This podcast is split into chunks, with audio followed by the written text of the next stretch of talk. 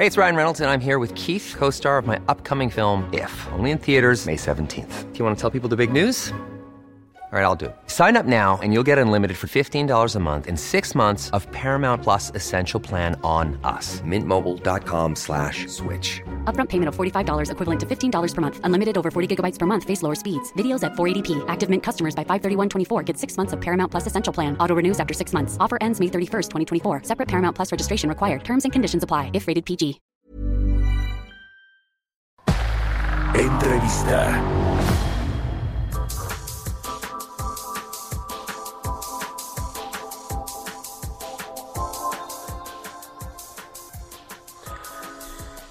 Bueno, vamos a hablar del sector de la construcción. ¿Qué pasa con esta industria clave para la economía mexicana, para la generación de empleo y que es un termómetro, le decía, de cómo están las cosas en, en, términos económicos, en términos pues de inversión también de los eh, empresarios y, y, de, y de la demanda que tienen todos, eh, digamos que todas las construcciones, ya sea de vivienda, de oficinas, de edificios, de infraestructura eh, pública, etcétera, nos, nos dice, nos deja ver eh, bien claramente cómo está la economía mexicana y los datos que tenemos, ya le presentamos y hablamos ahorita del dato del IGAE del INEGI al mes de junio que tuvo una contracción de 0.9%, bueno, el sector de la construcción que también tuvo algunos eh, pues meses de recuperación en, en algunos de sus indicadores, pues eh, resulta que ahora el valor de la producción de las empresas constructoras también se redujo 0.9% en junio de este año respecto al mes de mayo, según los datos del INEGI. Con este eh, pues resultado ya liga tres reducciones mensuales consecutivas. Eh, según estos datos del INEGI. Para analizar todos estos, estos temas y que nos platique de, de cómo está el sector. Me da mucho gusto saludar al ingeniero Francisco Solares, el presidente de la Cámara Mexicana de la Industria de la Construcción. Francisco, ¿cómo estás? Muy buenos días. ¿Qué tal, Mario? Muy buenos días. Bien, gracias a Dios, saludando a, ti y a todo tu auditorio. ¿Cómo está la industria de la construcción con esto, más allá de estos datos eh, pues eh, que nos presenta el INEGI en el sector, cómo están viviendo esta recuperación económica, etcétera? Cuéntanos, por favor, eh, Francisco. Pues mira, como tú bien dices, eh, volvió a caer en el último mes eh, la producción de las empresas constructoras. Sin embargo, esto no es eh, únicamente en este mes o en los tres anteriores, como bien comentas, sino que trae una desaceleración o una caída muy importante en nuestra en la producción.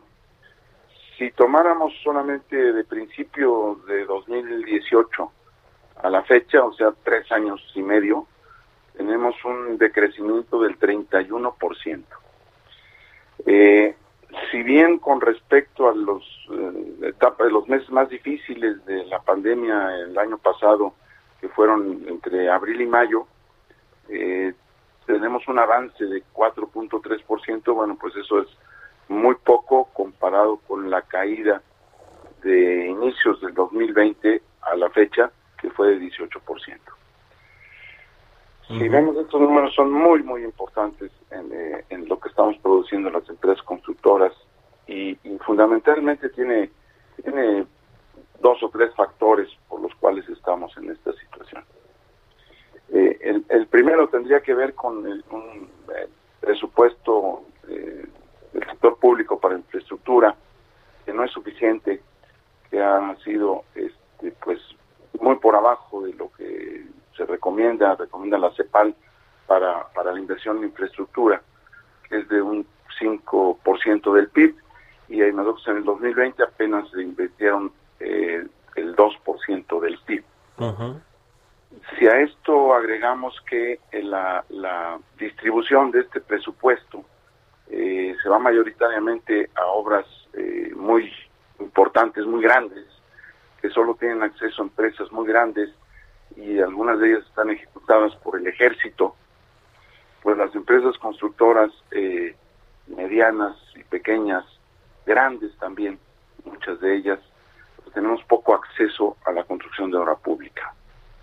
Y el otro eh, rubro importante de la obra, que es el sector privado, pues eh, también ha tenido una aceleración muy importante en cuanto a las inversiones que hacen, se hacen en infraestructura y en construcción en general, en desarrollo, eh, en desarrollo inmobiliario, desde luego también está muy, muy detenido.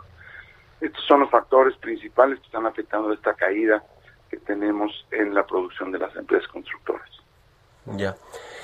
Se supone que viene eh, pronto el tercer paquete de inversión en infraestructura que pues el gobierno federal junto con los empresarios, el Consejo Coordinador Empresarial fueron ahí este, trazando ahí la ruta de cuáles son los más viables, los que pueden sacarse pronto en lo que resta del sexenio. Sin embargo, no, no, no hay claridad todavía de cuándo va a presentarse, cuántos proyectos y cuánta inversión va a requerir. ¿Cómo, cómo ves este eh, tema, Francisco? Porque sabemos que no hay mucha obra pública, eh, sobre todo para los privados. Buena parte de los proyectos de infraestructura, que no son muchos, son quizá tres o cuatro de los importantes, los tienen las Fuerzas Armadas. Eh, ¿cómo, ¿Cómo están viendo el tema de los, de los proyectos, la inversión pública de la que nos decías ahora que, bueno, pues tampoco va muy bien? Mira, estos paquetes de los que hablas, los dos primeros paquetes que sacaron, suman del orden de 525 mil millones de pesos, que es el presupuesto eh, eh, federal para infraestructura del 2021, más o menos es lo mismo. Y estos eh, paquetes no han tenido la velocidad que se pensaba en cuanto a su ejecución fundamentalmente porque estos proyectos estaban en distintas o están en distintas etapas. Eh, hay, hay algunos que, muy pocos que ya estaban inclusive eh, en ejecución, pero otros todavía no tenían el proyecto ejecutivo completo y varios de ellos no eh, han sido registrados en la unidad de inversiones de la Secretaría de Hacienda.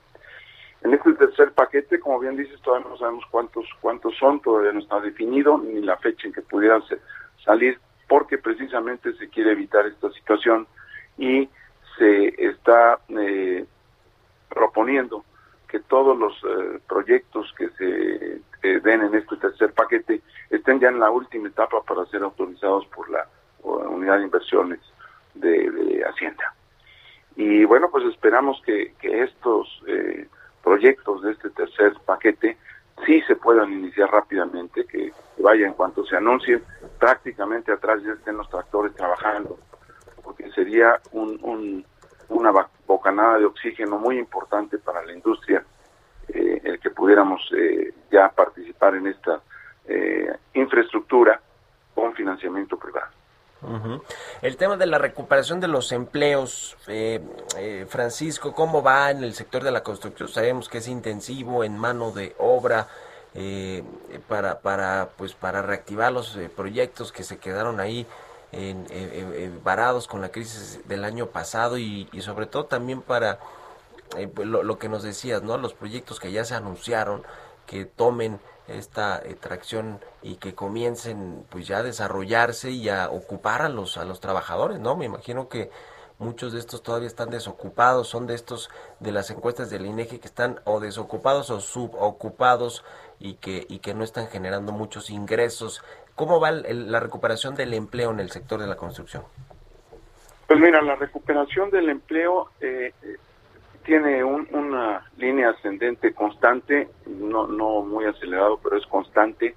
Y aquí se está dando un fenómeno eh, en el cual los, como ya mencioné, las Fuerzas Armadas, el, Ejército, está contratando directamente ellos a, la mano de obra y a la gente de la construcción. Eh, y, bueno, pues ahí, aunque tenemos eh, una recuperación ya con los niveles más bajos del 2020 del 7.3%. Eh, todavía no llegamos a los niveles que teníamos el 2000, en el 2018. Estamos un 8% abajo en los empleos. Eh, y, aquí, pues te digo, la participación del ejército es muy importante, tan solo en, el aeropuerto eh, Felipe Ángeles eh, tiene del orden de 25 mil empleados civiles. Sí. desde, bueno, desde ingenieros, arquitectos, abogados, hasta hasta peones de construcción, pues, pasando por todos los... Ahora, sí están subcontratando ellos a las empresas constructoras también, ¿verdad? A las empresas privadas, en las Fuerzas Armadas, ¿no? No, no, no, no. No, no están subcontratando a las empresas, todo lo contratan directo. Eh, ahí también hay, otro fenómeno que las, las, por ejemplo, las empresas cementeras, las seis eh, que hay en el país, productoras de cemento, pues todos están trabajando eh, en, estas obras. Y, el desplazamiento es de las empresas constructoras. Ya. Bueno, pues qué, qué, qué tema para la industria de la construcción. Rápidamente, en 30 segunditos, Francisco, ¿cómo, ven el paquete económico del próximo año? ¿Va a aumentar la inversión en infraestructura, en obra pública, como lo ha planteado de alguna manera Rogelio Rebienes de la OL, el nuevo secretario de Hacienda? Pues mira, nosotros esperamos que así suceda. Hay una eh, instrucción del presidente de la República en el sentido de que eh, todas las obras que se inicien en su periodo deberán determinarse, por lo cual la inversión más importante será en el 2022 y el 2023, para que en el 2024 ya no se inicien nuevos proyectos. Confiamos en que sí sea este aumento, estamos eh, trabajando con las eh, entidades eh, ejecutoras de obra pública, pues para, para pues tratar de que sí sea mayor este presupuesto en, obra pública y que sea mejor distribuido, que sea en toda la República y no nada más en los estados del sur. En los estados del sur sureste, ¿verdad? En los en los que están subdesarrollados ciertamente, pero bueno, eh, pues también tampoco se trata de descuidar a los demás. Gracias, eh, Francisco Solares. Vamos a estar en, comunicación, si nos permites, para hablar de cómo venga el presupuesto ahora que se presente el 8 de septiembre en la Cámara de Diputados. Gracias, Francisco Solares, presidente de la CEMIC, por haber tomado la entrevista. Muy buenos días. Gracias, Mario. Buenos días. Que estés muy bien. Hasta luego. Hey, it's Paige DeSorbo from Giggly Squad. High quality fashion without the price tag. Say hello to Quince. I'm snagging high-end essentials like cozy cashmere sweaters, sleek leather jackets, fine jewelry, and so much more. With Quince being 50 to 80% less than similar brands.